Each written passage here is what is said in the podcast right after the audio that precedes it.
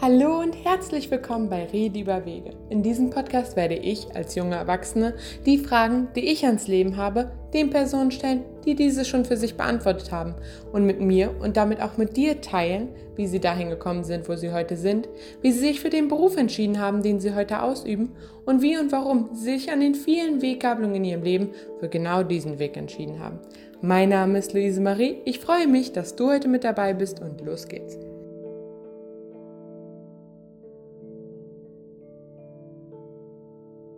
Ja, hallo und herzlich willkommen zurück. Heute habe ich den Geschäftsführer und einen der Gründer von Weißen Partner bei mir, Nils. Und schön, dass du dir Zeit genommen hast. Starten wir einfach damit, dass du uns ein bisschen mitteilen könntest, wie so dein typischer Alltag aussieht. Oh, mein typischer Alltag, okay. Ja. Ähm, mein typischer Alltag ist, dass ich, also ich fange mal ruhig, ruhig vor der Firma an. Ich stehe um sechs auf, bringe meine Kinder in die Schule, beziehungsweise sorge dafür, dass sie da hinkommen äh, gehe mit dem Hund laufen und bin dann ungefähr um acht, Viertel nach acht äh, in der Firma, mhm. äh, wo dann ungefähr 20 bis 30 sinnhafte E-Mails schon liegen, die so meinen Tag bestimmen und mich darauf einstimmen, unabhängig von den Dingen, die ich sowieso auf dem Plan habe. Mhm. Ähm, und dann finden, äh, wir sind eine Werbeagentur oder eine Werbe- und Medienagentur im weitesten Sinn, äh, dann finden natürlich Treffen, Kundentermine, äh, Besprechungen statt. Ähm, da ich viel im konzeptionellen und im Textbereich unterwegs bin, versuche ich mir zwischendurch ein bisschen Zeit so für mich zu nehmen oder ähm, auch mal das Telefon abzuschalten, da ich so Key-Account-Betreuer oder Kundenbetreuer gleichzeitig bin für größere Kunden. Ähm, ist es schwierig, nicht ans Telefon zu gehen für mich und es klingelt ich würde sagen, 10 bis 20 Mal mit längeren Telefonaten am Tag. Mhm. Ähm, so vergeht mein Tag. Ähm, zwischendurch gehe ich eine rauchen. mhm. Und ähm, der Tag endet meistens ungefähr gegen 18 Uhr ähm, mit einer kurzen Mittagspause von einer Viertelstunde, 20 Minuten dazwischen.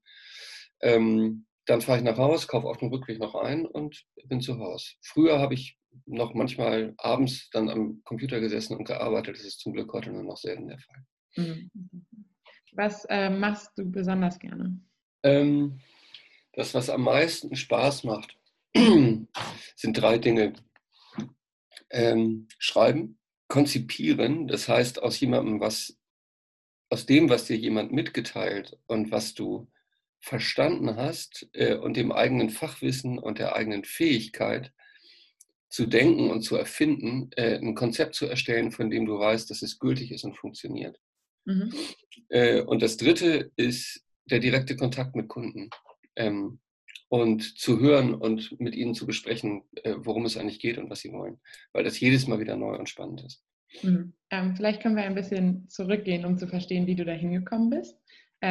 In deiner Abiturszeit. Du hast mhm. Abitur gemacht, richtig? Ja, habe ich. Okay. Ähm, 12 oder 13 Jahre?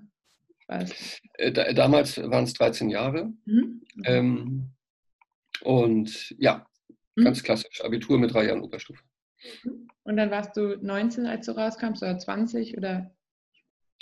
Ähm, nein, damals, äh, als ich Abi gemacht habe, gab es ja noch äh, definitiv Zivildienst oder Bundeswehr mhm. danach. Ja. Ähm, das heißt, ich habe ähm, 1989, da war ich noch 18, Abitur gemacht, weil ah. ich relativ früh eingeschult worden bin. Mhm. Mm, und habe direkt danach, ja, ich glaube im Herbst, mit Zivildienst angefangen. Mhm. Ich kann dir nicht mehr, mehr genau sagen, wie viele Monate das waren.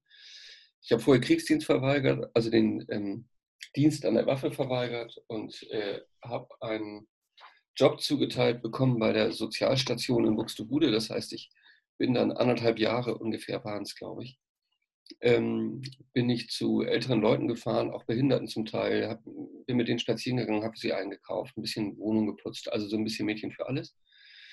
Ähm, was auch nochmal nach dem Abi, glaube ich, für mich wirklich eine Veränderung dargestellt hat, die persönlichkeitsmäßig total gut war. Mhm. Was nicht bedeutet, dass ich nach dem Zivildienst ganz genau wusste, was ich vorhabe und was ich tun will. Ja. Ähm, aber dass ich ein bisschen mehr Zeit hatte, mir darüber Gedanken zu machen. Mhm. Ähm, und auch über so ein paar Dinge klar zu werden oder sich selber ein bisschen auszuprobieren. Ähm, Mhm. So Arbeit mit vielen unterschiedlichen Menschen äh, hat dabei total geholfen, festzustellen, dass das offensichtlich ist, was ich kann. Mhm. Hat dir Spaß gemacht? Also. Zivildienst hat total Spaß gemacht. Ich mhm. habe äh, anderthalb Jahre quasi zehn Großeltern mehr gehabt mhm. ähm, als vorher ähm, und habe ganz viel Dankbarkeit und Freundschaft ähm, und ganz tolle Erlebnisse mit denen gehabt. Großartig. Also hat es dir persönlich, sag ich mal, weitergeholfen? Hast du viel aus der Zeit mitgenommen? Total viel, total viel. Ich glaube, das war entscheidend für alles, was danach kam. Mhm. Ähm, ich würde heute, also ich würde jedem empfehlen, äh, sowas freiwillig zu machen. Mhm. Ich war fast froh, dass ich dazu gezwungen worden bin. Erstens hat es mir Zeit verschafft, um darüber nachzudenken, wo will ich eigentlich hin. Mhm. Und ähm, zweitens ist das nach dieser extremen Schulphase und nach, auch nach dieser extremen Lernphase und allem, was im Abi so läuft, direkt in praktische Arbeit zu gehen und nicht sofort danach äh, eigentlich mit Schule, mit anderen Mitteln äh, weiterzumachen, halte ich für grundsätzlich richtig. Und genau, es hat dir Zeit verschafft, auch darüber nachzudenken. Weißt du noch, was damals deine Ideen und Gedanken war, wo du mal hin möchtest, was du machen möchtest? Grob, äh, weil ich weiß, dass ich eigentlich keinen Plan hatte. Mhm. Ähm, eigentlich hatte ich keine Ahnung. Also ich habe ich habe kurz nach dem Abi vorgehabt, Lehrer zu werden und habe dann später ja auch Lehramt studiert. Und das war eine Entscheidung, mit der ich gut leben konnte. Das fand ich ganz gut, die Idee. Ähm, habe aber noch, und da kann ich gar nicht mehr so gut nachvollziehen, warum und was und aus welchen Beweggründen. Ich habe die unterschiedlichsten äh, Berufsbilder im Kopf gewälzt, habe mich in Hamburg für Philosophie, Publizistik und irgendwas noch mhm. beworben, Germanistik, glaube ich. Mm, in Kiel für Deutsch und irgendwas anderes und in Oldenburg für Deutsch und Geschichte lernt. Und wie solche Entscheidungen dann fallen, ähm, in äh, Kiel habe ich einen Wohnheimplatz, aber keinen Studienplatz gekriegt.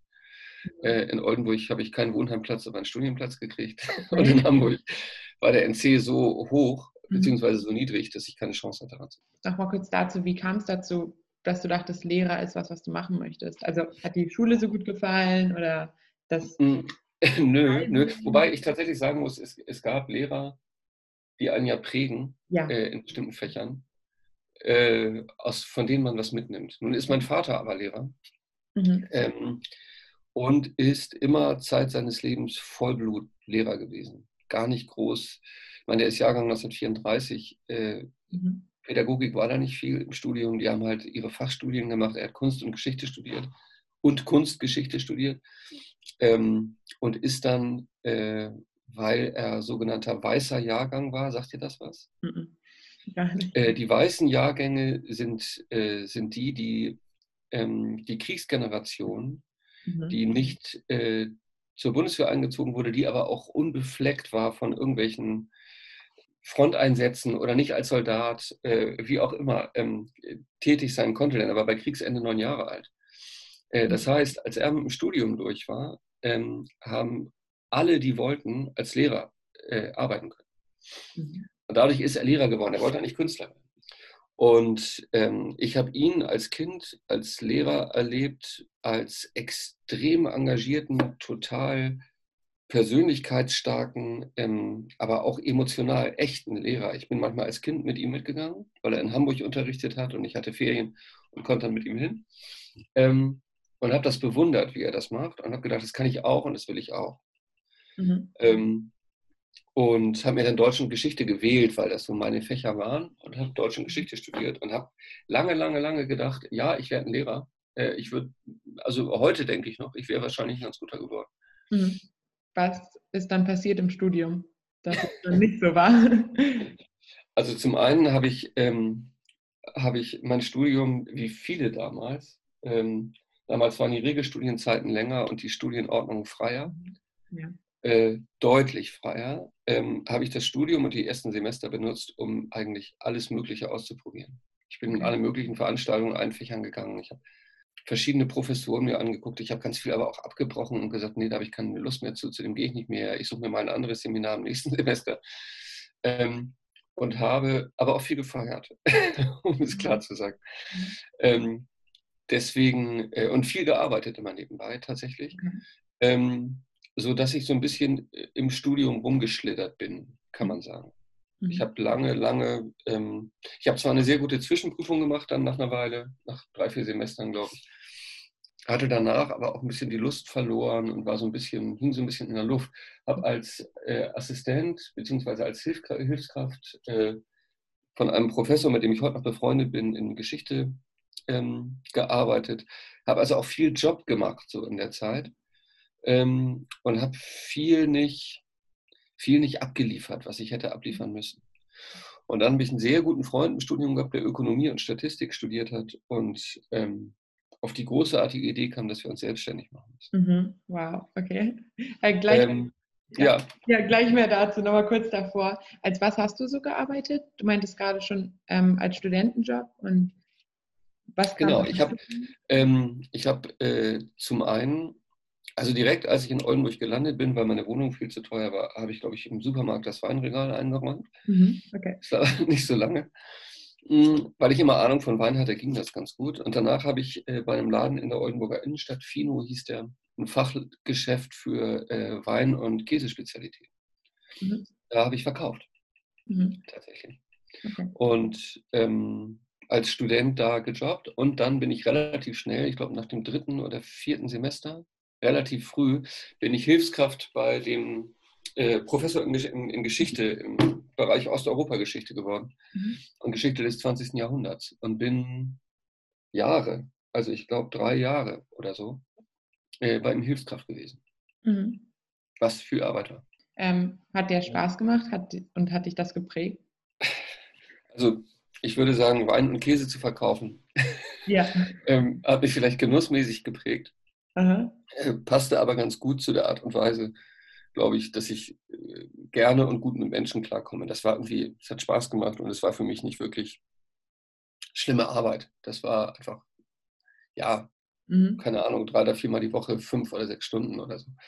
Ähm, Hilfskraft in Geschichte hat mich total ausgebildet, tatsächlich, was so Technik angeht. Ähm, damals ja noch äh, ohne Internet eigentlich recherchieren, ähm, Fachzeitschriften durchgehen, ähm, all diese Dinge wirklich von Hand machen, die heute eigentlich eher elektronisch laufen, mhm. äh, weil ich auch viel Aufgaben für die Studenten der ersten Semester und so bauen und kontrollieren musste. Also das war im Grunde schon ein bisschen wie ein bisschen Tutor, ein bisschen Lehrer so. Ähm, das hat Spaß gemacht, weil ich zu dem Professor ein super Verhältnis hatte. Eigentlich weniger während der Arbeit an sich. Äh, und wir uns gut angefreundet. Ähm, hat dich das Seminar oder die Vorlesung von dem Professor auch bewegt, mitgenommen? Oder gab es da auch andere Seminare und Vorlesungen, wo du heute denkst, gut, dass ich das gemacht habe? Viele, ganz viele. Also in Germanistik einige. Ähm, es gab im Fach Literaturwissenschaft und in Geschichte, ähnlich eigentlich wie in der Schule, ähm, gibt es Lehrer oder Professoren oder Gestalten, die einen faszinieren oder weniger faszinieren. Ja.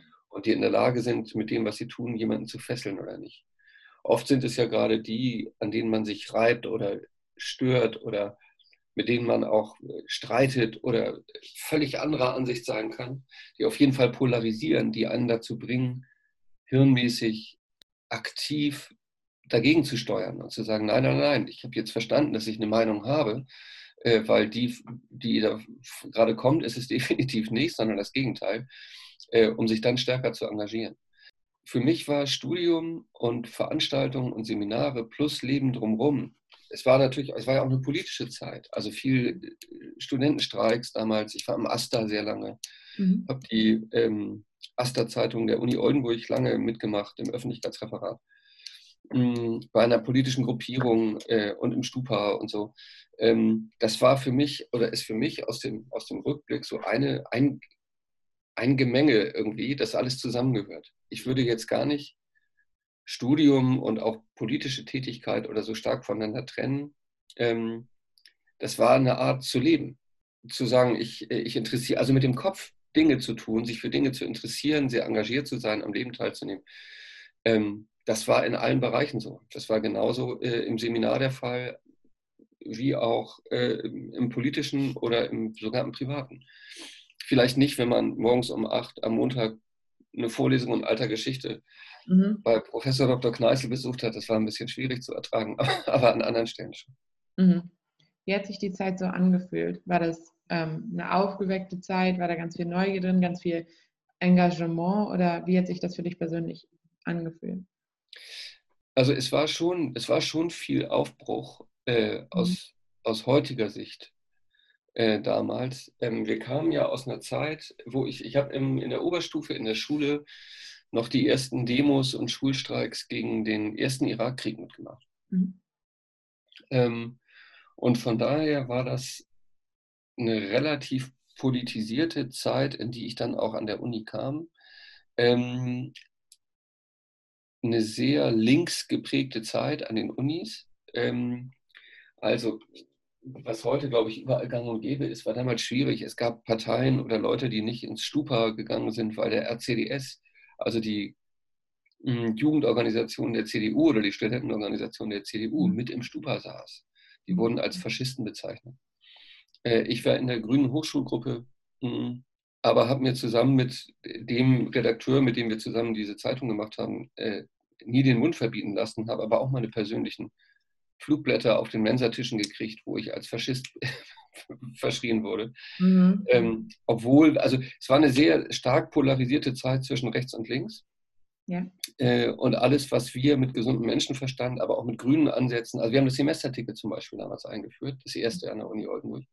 Das war extrem. Es war, war schon äh, heftig. Und ich habe den Eindruck gehabt, je länger ich dabei war und auch aus heutiger Sicht, das kann aber auch so ein bisschen so ein so ein Altersding, früher war alles besser sein. Äh, ich habe den Eindruck, dass ähm, das Engagement und die Intensität des Engagements gegen Ende hin und eigentlich auch danach immer stärker gesungen ist. Mhm. Ich glaube, dass das heute vielleicht schon wieder anders ist mit Fridays for Future und äh, anderen politischen Bewegungen, die jetzt wieder da sind. Ähm, wir fanden damals schon, dass ein Großteil der Studentenschaft äh, gelangweilt und blöd ist und wer nicht nicht wusste, was er werden soll, wird Lehrer und hat Lehramt studiert oder BWL. Mhm. Aber ähm, ein relativ geringer Anteil, aus heutiger Sicht total viele, ähm, politisch unterwegs war und auch versucht hat, Dinge zu verändern und zu bewegen. Mhm. Du hast gerade schon damit angefangen, dass dann ein Freund von dir meinte, lass uns selbstständig machen. Äh, womit war seine Idee? Oder war einfach, lass uns selbstständig machen? Ähm, damals haben die, haben die Unis zur Verbesserung der Lehre angefangen, das erste Mal Fachbereiche und die Unis selber zu evaluieren. Mhm. Äh, und es gab plötzlich das erste Mal Vorgaben dafür, dass gesagt wurde, ihr müsst euch selber untersuchen, ihr müsst euch selbst evaluieren, ihr müsst ein Bewertungssystem oder nach einem bestimmten Bewertungssystem äh, müsst ihr euch selber untersuchen, evaluieren, äh, Statistiken rausgeben, äh, das analysieren, aber auch Zahlen abliefern dazu und die äh, offiziell machen, äh, damit Studiengänge deutschlandweit vergleichbar werden. Im Grunde ist es ein bisschen die Vorbereitung für die Vereinheitlichung von Studiengängen gewesen, äh, die dann später auch mit Master- und Bachelorstudium und so kamen. Gut, mein ähm, Mitbewohner und Freund Martin hat damals ähm, Ökonomie studiert und Statistik. Und wir haben zusammen festgestellt, dass die Unis und die Fachbereiche keine Ahnung hatten, wie sie das tun sollten, äh, diese ganzen Evaluationen. Es gab ein paar Fachprogramme, SPSS, äh, unterschiedliche Statistikprogramme, aber auch so der Beginn von digitalem Publizieren. Ähm, das ist ja ist ja sehr, sehr lange her. Das war Mitte der 90er oder Anfang der 90er Jahre. Hm, da war mit Internet noch nichts zu wollen. Äh, und vielleicht gab es ein Office-Programm auf dem Rechner bei Windows 3.1 oder Windows 95 oder so. Ähm, das heißt, äh, alles, was technisch und computergestützt damit gemacht werden konnte mit diesen Daten, kannte eigentlich noch keiner so richtig. Mhm. Und wir waren da relativ weit. Äh, also waren wir der Ansicht, wir werden reich und berühmt, indem wir äh, Evaluationsberichte für die Unis schreiben. Okay. Für die Selbstevaluation. Und das haben wir eine Weile gemacht. Ähm, ich habe die geschrieben, die Berichte, und äh, Martin hat die Statistiken und die ganzen Auswertungen gemacht. Mhm. Wir haben das gut gemacht, glaube ich. Äh, haben an der Uni Oldenburg angefangen, äh, Uni Salzgitter, Uni Braunschweig. Also es gab so einige. Mhm. Ähm, was wir nicht bedacht hatten, war, dass so nach anderthalb Jahren, glaube ich ungefähr, wir waren ja beide immer noch eingeschrieben. Ne? Wir waren noch Studenten mhm. äh, dass nach anderthalb Jahren die Unis alle eigene Evaluationsagenturen gegründet haben und es auch externe andere gab äh, und diese Evaluationen standardisiert wurden und wir einfach rausflogen. Mhm. War, war dann vorbei. Und ähm, ihr wart noch als Studenten eingeschrieben, meintest du gerade. Das heißt, mit Studieren an sich war nicht mehr viel, oder? Ja, es war tatsächlich beides. Also da habe ich, zu der Zeit habe ich eigentlich noch relativ normal weiter studiert, würde ich sagen. Mhm. Das war wirklich so ein Nebenbei-Ding, wo wir gedacht haben, hm, wir machen uns selbstständig, äh, verdienen damit irgendwie ein bisschen Geld und später mal können wir davon leben oder so. Ähm, aber eben irgendwann festgestellt, nein, klappt nicht.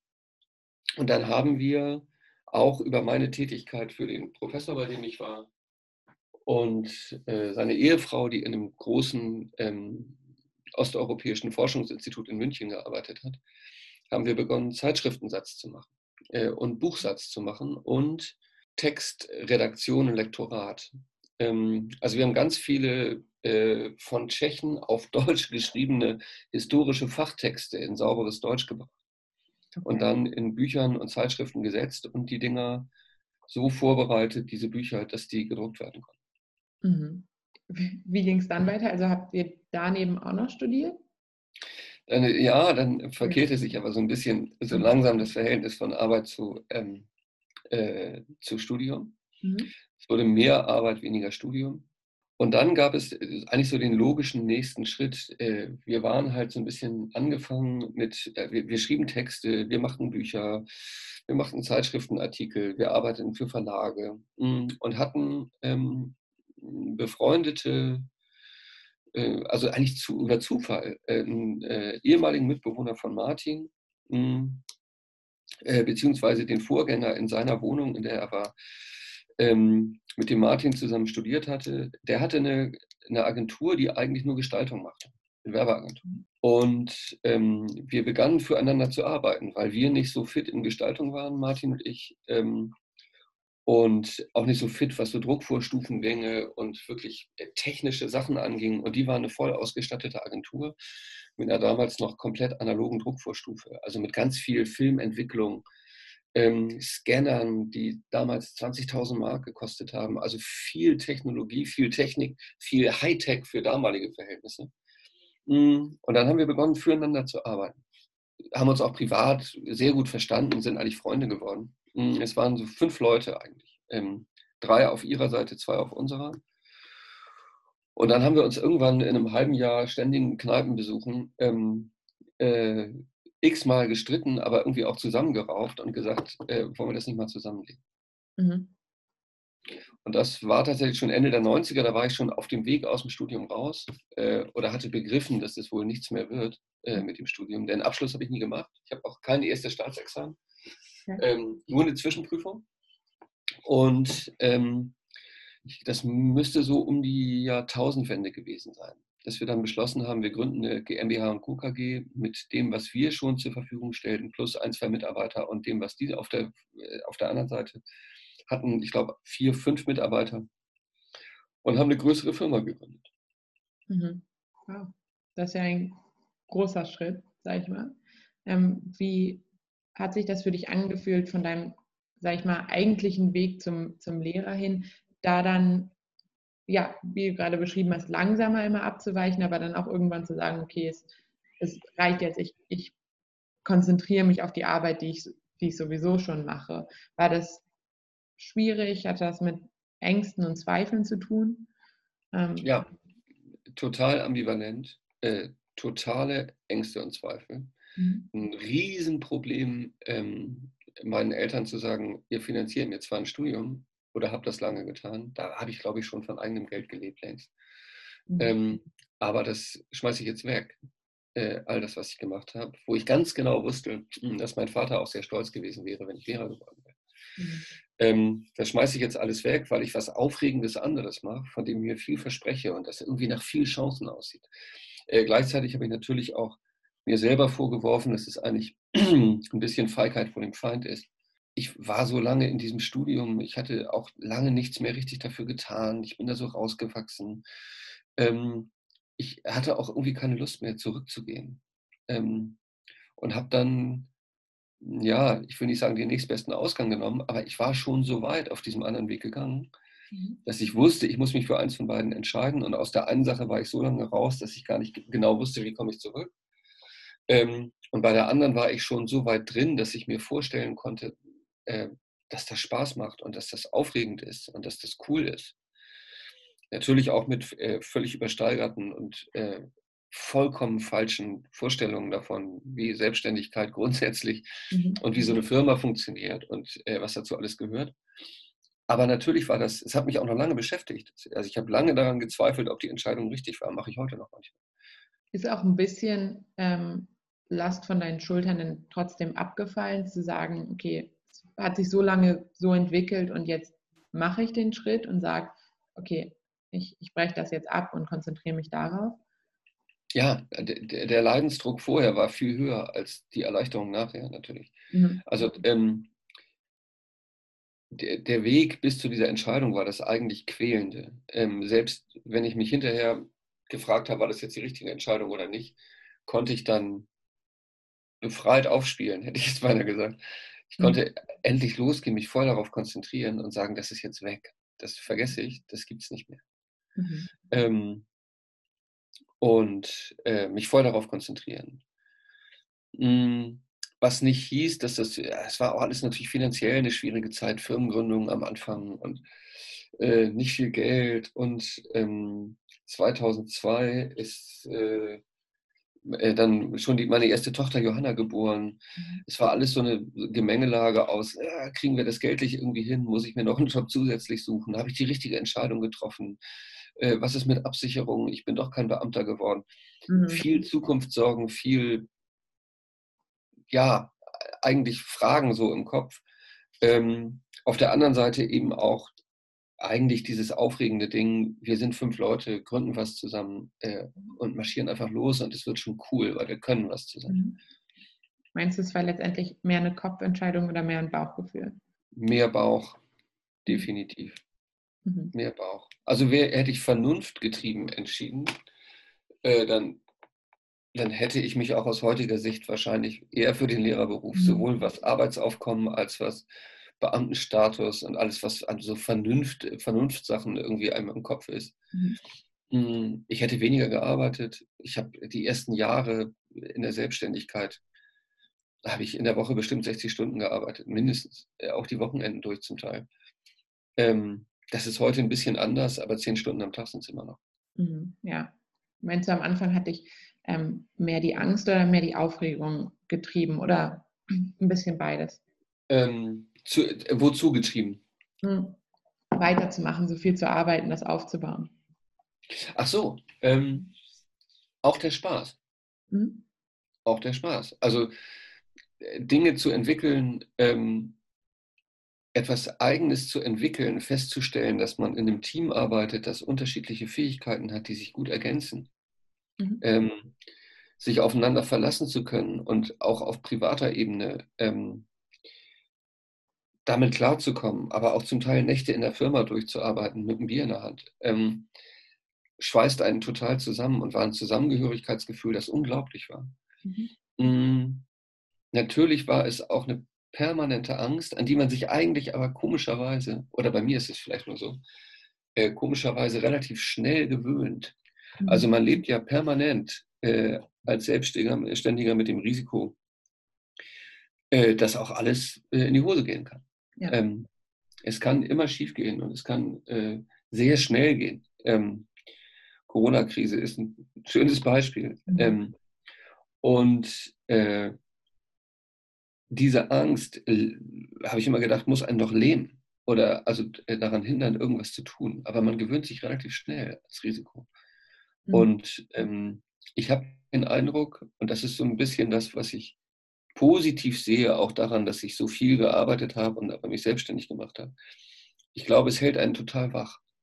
Mhm. Ähm, also ich muss mich ständig weiterbilden, ich muss mich ständig über alles Mögliche, auch auf technischer Seite, aber auch konzeptionell und auch projektmanagementmäßig informieren und informiert halten.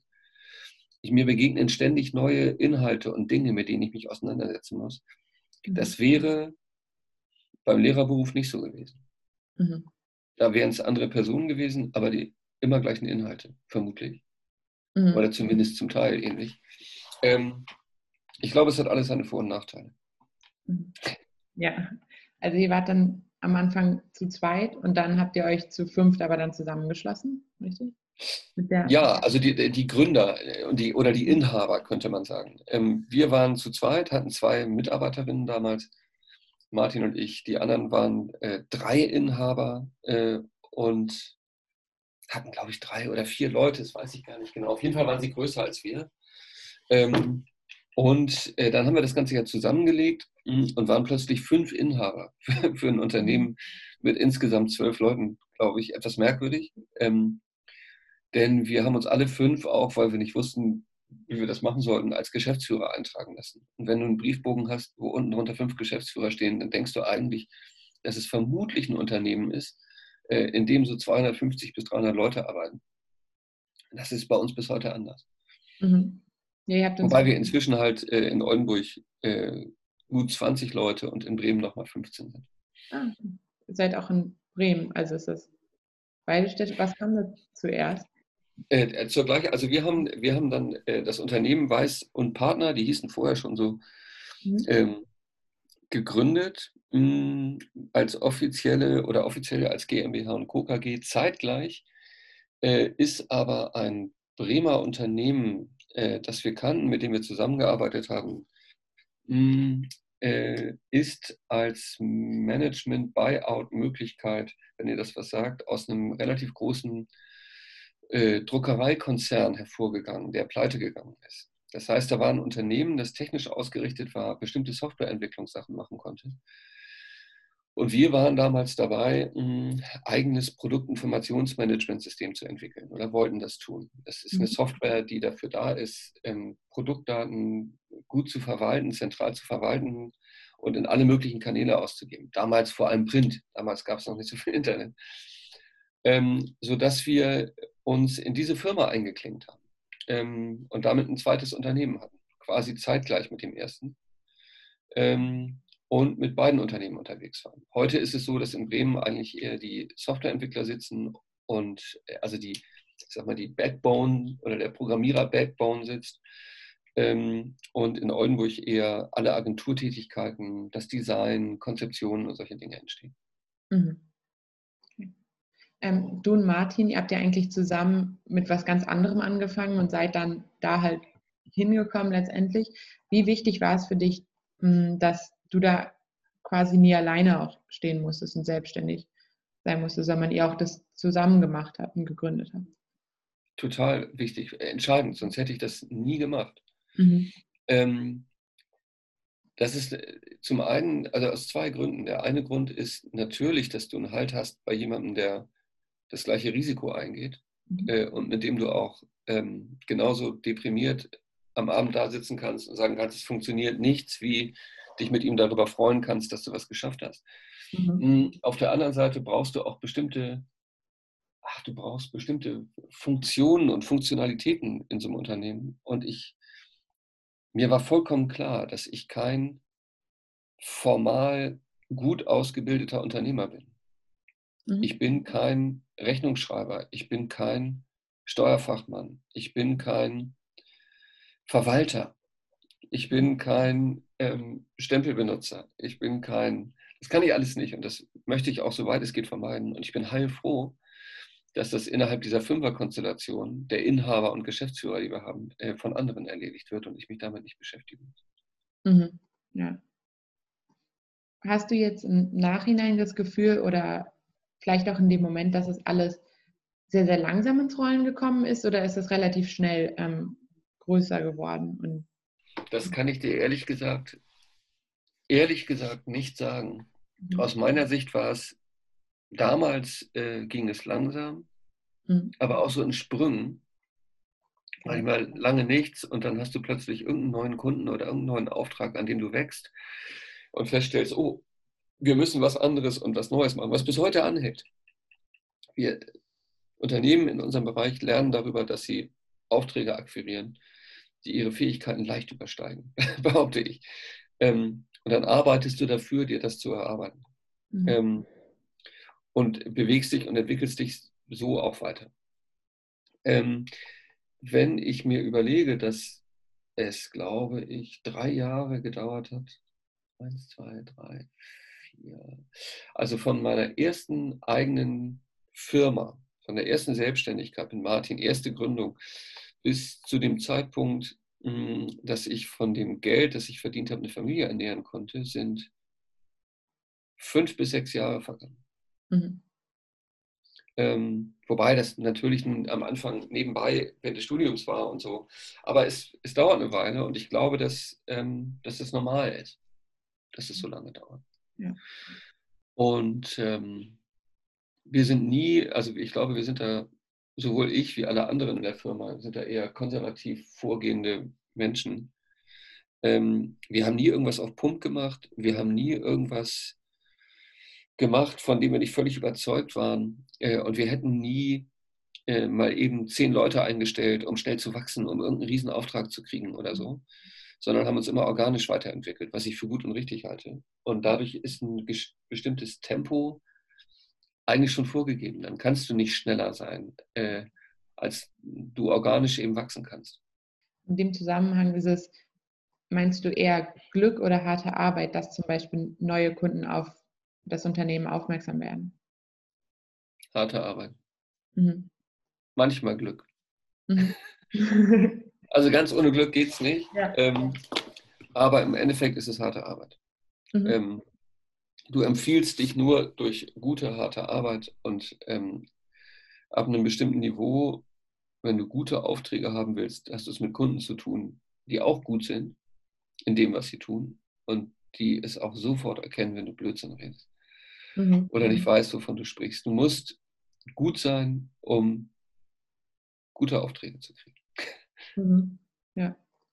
Ähm, was auf dem Weg dorthin auch durch Zufälle geprägt, würdest du sagen, oder auch durch bewusste Entscheidungen, wie zum Beispiel jetzt das Studium abzubrechen oder halt Martin kennenzulernen und das. Mhm. Das habe ich mich schon oft gefragt. Mhm. Äh, und im Endeffekt, im Endeffekt ist, glaube ich, unfassbar viel Zufall dabei. Mhm. Ähm, ich bin nach Oldenburg gezogen 1992 mit einem Umzugswagen und einem Freund, der mir irgendwie geholfen hat, äh, den Kram da reinzuwerfen. Ich hatte eine zu teure Zwei-Zimmer-Wohnung irgendwo mitten in Oldenburg in so einem alten, verwrackten Bauernhaus, weil ich nichts anderes gekriegt habe, die viel zu teuer für mich war, aber ich hatte nichts anderes gefunden. Mhm. Kam auf den Hof gefahren, ähm, stieg aus, machte das erste Mal die Fahrradtür auf, stieg aus und vor mir stand ein junger Typ und meinte, hallo, ich bin Martin, hast du einen Staubsauger?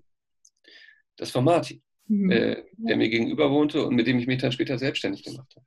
Hätte diese Begegnung nicht stattgefunden, keine Ahnung äh, wäre es vielleicht völlig anders ausgegangen. Ich glaube, ganz viele Punkte sind so, ja, so, dass sie dich in eine bestimmte Richtung treiben oder nicht. Mhm. Ähm, interessant ist, dass man, wenn man sich das hinterher auch bei anderen anguckt, das eine Aussage ist, die man von ganz vielen kriegt. Äh, ihr seid jetzt ja in einem Alter, wo ihr alle im Abi gesagt habt, entweder weiß ich schon, wo ich hin will oder also es gibt so Leute, die immer ganz genau wissen, was sie tun wollen, bei denen man auch ganz genau weiß, ja, die werden das bestimmt machen. Mhm. Mm, und es gibt die vielen, vielen anderen, so wie ich, wie du vielleicht auch, weiß ich nicht, wie Johanna, ähm, die sagen, ähm, naja, ich könnte das machen, äh, ich könnte aber auch was ganz anderes machen. Ja. Und äh, was davon ist, was davon ist klug und was davon ist richtig, das zu tun. Ich habe gerade äh, im letzten Jahr 30-jähriges Abi-Treffen gehabt. Mhm. Hm, ich habe die alle vorher lange nicht gesehen. Es hat sehr viel Spaß gemacht. Ich habe mit sehr vielen Leuten gesprochen, ähm, die mit mir zusammen Abi gemacht haben. Mhm. Und äh, ich würde sagen, dass viel mehr als 50 Prozent derjenigen, ähm, mit denen ich gesprochen habe und die in meinem Jahrgang waren, und es war ein großer Jahrgang, eigentlich nicht bei dem gelandet sind, von dem sie vorher ausgegangen sind. Mhm, ja. Es hat sich anders ergeben. Mhm. Haben die meisten, würdest du sagen, studiert oder eher eine Ausbildung gemacht? Oder in welche Richtung hat es so ein bisschen tendiert in deinem Jahrgang? Kann man es so ungefähr sagen? In meinem Jahrgang damals? Mhm, ja. Ähm, ich glaube schon, dass die meisten studiert haben. Mhm. Damals. Doch, doch, eigentlich schon. Viele BWL, viele hm, in die neuen technischen Studiengänge, die damals so kamen. Ne? Informatik war quasi neu. Mhm oder gab es noch nicht lange in dieser Form. Die sind dann alle SAP-Berater geworden, traurigerweise. Aber äh, das muss ich nicht sagen. Das ist, ja. äh, Aber studiert haben, glaube ich, die meisten. Äh, wer nicht studiert hat, ist, glaube ich, vielleicht dann schon vor dem Abi gegangen oder ausgestiegen. Mhm. Es gab auch damals schon welche, die vorher eine Lehre gemacht haben und dann studieren gegangen sind. Meine damalige Freundin hat tatsächlich nicht studiert, sondern hat danach eine Tischlerlehre gemacht. Okay, interessant. Gibt es weitere, neben Martin, sage ich mal, gibt es weitere Begegnungen, Situationen, die arg entscheidend waren? Ja, zum einen glaube ich, die Leute, äh, die mich im Studium geprägt haben, Professoren, mhm. Dozenten, mhm. natürlich aber auch ähm, Beziehungen. Also ähm, meine Freundin, meine Frau später. Mhm. Natürlich hat das total geprägt und auch dazu geführt, dass Entscheidungen vielleicht völlig anders gefallen sind als vorher. Mhm. Also allein die Entscheidung, äh, irgendwann zu sagen, jetzt erlauben wir uns ein Kind zu kriegen, mhm. ähm, verändert ja das komplette Leben. Es ja. macht alles völlig anders. Ähm, von daher gibt es immer so, es gibt so Meilensteine, von denen ein paar natürlich irgendwie in deinem eigenen Zugriff liegen und planbar sind. Hm, es gibt aber auch viele, behaupte ich, die so sind, wie eine zufällige Begegnung, aus der eine Freundschaft wird. Ähm, eine Freundschaft, aus der eine Beziehung wird. Äh, solche Dinge, die einen von einem Punkt zum nächsten führen, ohne dass das von vornherein oder schon am Anfang irgendwie feststellbar gewesen wäre. Äh, wohin geht eigentlich die Reise? Und die auch mit Selbstbestimmung dann gar nicht so viel tun, zu tun haben äh, oder auch nicht dagegen sprechen, sondern eigentlich dazu führen, dass du dich selber so weit veränderst, dass du andere Entscheidungen triffst als vorher. Mhm. Wie war das, ähm, Beruf und Familie unter einen Hut zu bringen oder auch eine Unternehmensgründung und Familie, junge Familie? Schlecht. Schlecht. Schlecht. Okay. Schlecht. Also meine erste Tochter Johanna hat sehr viel geschrien am Anfang äh, ihres Lebens, ja. so im ersten halben Jahr. Ich erinnere mich an Anrufe von, von meiner Frau Corinna, die gesagt hat, Nils, du musst jetzt nach Hause kommen, mhm. weil ich generell viel weg war. Ich habe viel mhm. gearbeitet. Ich habe auch während der Kindheit von Johanna ähm, viel an den Wochenenden gearbeitet, äh, manchmal zwölf Stunden gearbeitet. Ich habe sie manchmal abends nicht mehr erlebt oder habe sie manchmal abends nicht mehr ins Bett bringen können. Mhm. Da denke ich heute manchmal, das war zu wenig Zeit, äh, die ich mit ihr hatte. Mhm. Ähm, wobei ich auf der anderen Seite, Menschen kriegen das ja ganz gut hin, sich das zurechtzubasteln im Hirn. Äh, mich auch an ganz viele tolle Zeiten erinnere mit Johanna und diesem ersten Kind und Aufwachsen. Mhm. Jemanden aufwachsen zu sehen und zu sehen, Geschichten erzählen, Bücher vorlesen. Ähm, das war aufregend und cool. Und wir haben eigentlich immer es geschafft, äh, mindestens einmal oder zweimal im Jahr einen längeren Urlaub zu machen. Mhm. Ähm, und haben im Grunde ja mit so einem klassischen Rollenschema gearbeitet. Corinna war auch eine Zeit lang noch eingeschrieben, äh, war dann eigentlich quasi Hausfrau und hat die Kinder erzogen. Mhm. Wäre auch nicht anders gegangen, glaube ich. Also äh, irgendjemand musste zu Hause sein, weil ich arbeiten war. Mhm. Mm, und hat ähm, später dann äh, er selber noch eine Ausbildung oder mehrere Ausbildungen sogar gemacht, ähm, als die Kinder größer waren. Mhm. Aber es war schon äh, so, dass es definitiv muss eine Familie, ich sag mal, Abstriche machen oder muss mitspielen, wenn einer aus der Familie selbstständig ist. Ich glaube, es wäre egal, ob das eine Frau oder ein Mann ist, der in der Familie selbstständig ist, aber es bedeutet äh, schon ein paar Opfer, zeitlich. Mhm. mhm. Weil es ein totales Risiko auch ist. Es ist ein Risiko mhm. und du musst alles um diese Tätigkeit herum organisieren. Ja. Meinst du, nachdem du dann quasi ja, dein Studium von dem Weg abgekommen bist, ähm, Lehrer zu werden und dann das Unternehmen gegründet hast und alles, hat sich irgendwann ein klareres Ziel, sage ich mal, ein klares ähm, Vision vielleicht auch ein bisschen für die Zukunft herauskristallisiert? Also dass man, dass du mehr wusstest, okay, ich, ich mache das mit Überzeugung und nichts anderes? Mhm. Ja, mhm, das, ähm, das, was sich verändert und verändert hat, ist äh, der Blick auf das, was wichtig ist ähm, bei dem, was man tut. Und äh, während ich früher davon ausgegangen bin, dass ich auf jeden Fall die richtige die richtige Tätigkeit ausüben muss. Ich muss einen Beruf haben, der mir Spaß macht und ich muss in diesem Beruf das und das machen und der Beruf muss auch einen Namen haben, äh, weil ich mir darunter was vorstellen kann. Und ähm, das, glaube ich, ist nicht mehr der Fall mhm. Für mich heute. Heute würde ich eher, eher sagen, was kann ich gut und wie hoch ist bei dem, was ich gut kann, die Schnittmenge mit dem, was mir auch gefällt. Mhm. Und dann will ich das tun. Dann will ich das in jedwedem Beruf machen. Eigentlich egal, welchen ich ergreife. Außer natürlich bei diametral entgegengesetzten Berufen, bei denen es überhaupt nicht ginge. Also wenn ich jetzt ähm, äh, Sand schaufeln müsste im äh, Kalksandsteinwerk und unten allein im Sandbunker stehe vom heißen Ofen, dann wäre das mhm. wahrscheinlich nicht mein Traumberuf. Hm, ich glaube, dass ich einen Beruf gesucht und gebraucht habe, in dem ich viel ständig Neues erlebe, in dem ich ständigen, intensiven Kontakt mit anderen Menschen habe mhm. und viel intellektuelle Anforderungen einfach bewältigen muss, ja. Mm, die ich nur zusammen mit anderen ausführen kann, bei denen ich aber irgendwie auch meine Ideen einbringen kann. Mhm. Mm, so würde ich heute denken, dass, dass ich vielleicht, hätte ich das sogar schon sehen können, als ich Abi gemacht habe oder als ich Zivildienst gemacht habe, mhm. dass es grob in diese Richtung geht und hätte mit viel mehr Ruhe mhm. ähm, eigentlich sagen können, ich studiere erstmal einfach Fächer und gucke mir nachher an, in welchem Bereich kann ich die Fähigkeiten und das Wissen einsetzen, das ich in diesem Studium erworben habe. Mhm. Ein Studium bringt dir Wissen und vielleicht Technik, äh, aber nicht Eigenschaft. Mm. Und ich glaube, dass für diejenigen, die ins Studium gehen, oft, genau wie bei mir damals, so ein Berufsbild irgendwie im Vordergrund steht. Ähm, oder eben auch gerade nicht. Äh, ich werde irgendwie Journalist oder ich werde, also so, dass man ein diffuses Bild von dem hat, was wohl so bestimmte Berufsgruppen so machen, ähm, das meist nicht zutrifft äh, und meist idealisiert ist.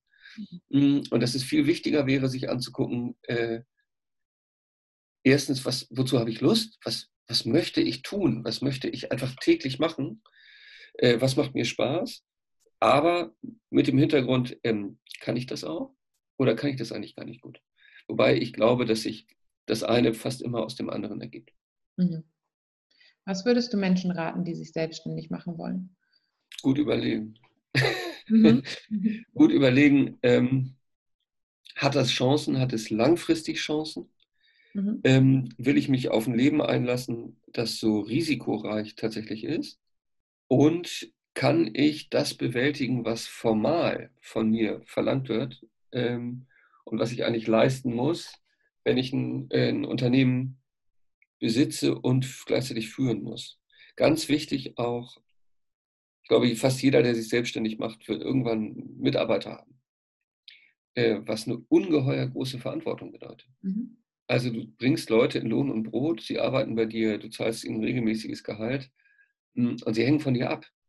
Mhm. Äh, das sind alles so Verantwortungsbürden, ähm, mit denen man klarkommen muss und von denen man auch irgendwie Lust haben muss, das aktiv zu nehmen und zu gestalten und immer wieder äh, aktiv mit Problemen und mit äh, Dingen umzugehen, alles zu hinterfragen. Äh, dazu muss man, glaube ich, Lust haben. Das mhm. ist, ist nicht ohne und äh, vielleicht mehr, als man mehr äh, am Anfang denkt. Problem ist natürlich, dass man das jedem erzählen kann, der sich selbstständig macht und der sagt, ja, ja, ja, ja. Ähm, wird schon. Ja. Wie bei mir auch. Hätte ich das vorher gewusst, was auf mich zurollt, ähm, dann hätte ich wahrscheinlich damals länger überlegt mhm. oder mich sogar für was anderes entschieden. Ja. Gleichzeitig, ja, also schon. Mhm. Ähm, gleichzeitig, ja, nein, ich glaube, also es ist so ein Hin und Her, äh, mhm. merkst du vielleicht. Mhm. Ähm, gleichzeitig bin ich sehr froh über das, was ich machen konnte und noch tun kann. Ähm, und über die Fähigkeit und über den Erfolg, etwas aus sich selbst generiert zu haben. Das ist, das glaube ich, das Beste, was, was das so mit sich bringt, abgesehen vielleicht von finanziellem Erfolg. Mhm. Ähm, und man muss ein dickes Fell haben äh, als Unternehmer, denn man kriegt, man kriegt kein Lob. Äh, das Einzige, was als Bestätigung für die eigene Arbeit dient, ähm, ist das Geld, das auf dem Konto eingeht, nachdem eine Rechnung geschrieben hat. Mhm. Mm, das ist, glaube ich, aber auch eine deutsche Spezialität. Äh, Deutsche können sich nicht für Leistungen bedanken, die sie bekommen. Das, dazu sind sie nicht in der Lage, sondern halten immer alles für selbstverständlich. Ja, aber ansonsten kann es auch total Spaß machen. ja. Ähm, was gefällt dir daran oder was gefällt dir daran nicht, ähm, Chef zu sein? Mir gefällt daran, ähm, dass ich über Dinge entscheide, von denen ich weiß, dass sie für alle gut sind. Mhm. Also ich habe eine, ich würde das keine Ahnung, wie soll das nennen, eine Richtlinienkompetenz, ähm, glaube ich, mm, für das Unternehmen und ich weiß, was in welcher Richtung gut ist. Und da ich eher derjenige bin, der sich stark auch auf das Soziale, auf die Mitarbeiter insgesamt äh, konzentriert, ähm, gefällt mir auch gut, dass ich diejenigen, die für und mit mir arbeiten, ähm, so gut kenne und kennenlernen kann äh, und wir so kollegial zusammenarbeiten, äh, obwohl ich Chef bin. Ähm, ich glaube, dass wir untypisch mit dieser Chefrolle umgehen in der Firma. Mhm. Ähm, und dass unsere Hierarchien, manchmal sogar ist es ein Manko, aber unsere Hierarchien halt sehr flach sind okay. und zum Teil gar nicht fühlbar oder gar nicht merkbar, auch für Teams, die bei uns arbeiten. Äh, was ich daran nicht mag, ist, dass man immer der Letzte ist, an dem alles hängen bleibt. Ähm, dass man immer in letzter Instanz gerade steht, egal wer was verbockt hat. Ähm, mhm. Man muss selber da stehen und man trägt die ganze Zeit die Verantwortung für alles, was stattfindet. Ähm, gleichzeitig kann man eben wieder zurück zum Positiven, kann man halt gestalten. Mhm. Und äh, sagen, ich, ich möchte aber, dass wir in diese Richtung gehen. Ich finde das cool. Lass uns das mal ausprobieren. Mhm. Was als Mitarbeiter vielleicht vorschlagsmäßig geht, mhm. aber als Chef in so einer Runde von fünf Leuten, in der wir alles beschließen, also ich kann keine Einzelentscheidungen treffen, ähm, aber natürlich einfacher. Mhm. Lieber Kontrolle haben oder delegieren und Kontrolle abgeben? Lieber Kontrolle haben. Ich habe ein großes Problem mit dem richtigen Delegieren von Aufgaben. Ich habe das, das ist ein Lernprozess, seit ich mich selbstständig gemacht habe. Mhm. Also großes Problem ist vielleicht übertrieben, aber ich würde sagen, ich lerne es immer noch jeden Tag. Mhm. Ähm, und wenn ich einen, einen Text, äh, der geschrieben werden muss, an jemand anders rausgebe und für jemand anders ein, bei uns ein Briefing schreiben muss, wie ich mir das vorstelle, und was für den Kunden gemacht werden soll, dann sitze ich da und sage, kann ich ihn eigentlich auch gleich selber schreiben. Mhm. Äh, und es gibt Fälle, in denen ich das tue und es gibt Fälle, in denen tue ich das nicht. Ähm, auf jeden Fall gelingt es mir jedes Jahr und jeden Tag, glaube ich, ein bisschen besser als vorher. Aber generell bin ich jemand, der bestimmte, auch mh, hm, schwer aufzuweichende, ganz bestimmte Qualitätsvorstellungen hat von bestimmten Dingen. Ja. Ähm, und die führen dazu, dass man Dinge manchmal stärker an sich reißt, als es eigentlich gut wäre. Mhm. Ja, kann ich verstehen. Also, so wie ich mir das vorstelle, ist ja gerade so, wenn du in die Selbstständigkeit gehst, am Anfang ist man halt irgendwie, man hat nicht so viele Leute und man hat halt alles unter seiner Kontrolle, weil man alles selber bestimmt. Und dann, wenn es wächst ne, und mehr Leute kommen, dann muss man das auch irgendwie aufteilen, was ja auch eigentlich soll. Aber ich kann mir vorstellen, dass es schwierig ist. Ich glaube, dass es eine Fähigkeit ist. Es gibt Leute, die können das gut. Ähm, und sind in solchen Dingen auch sehr organisiert, mhm. Äh, können Dinge gut weitergeben und können auch diszipliniert und konsequent solche Sachen durchhalten. Ähm, ich gehöre leider nicht wirklich zu dieser Gruppe. Ich habe eigentlich noch ganz viele Fragen, aber ich möchte den Rahmen nicht unbedingt total sprengen. Mhm. Deswegen nur eine Abschlussfrage. Ähm, was würdest du aus heutiger Sicht deinem vielleicht 19-jährigen, 20-jährigen Ich gerne raten, also im Abitur, im Zivildienst und in dem Zeitraum? take your time, entscheide dich nicht zu früh.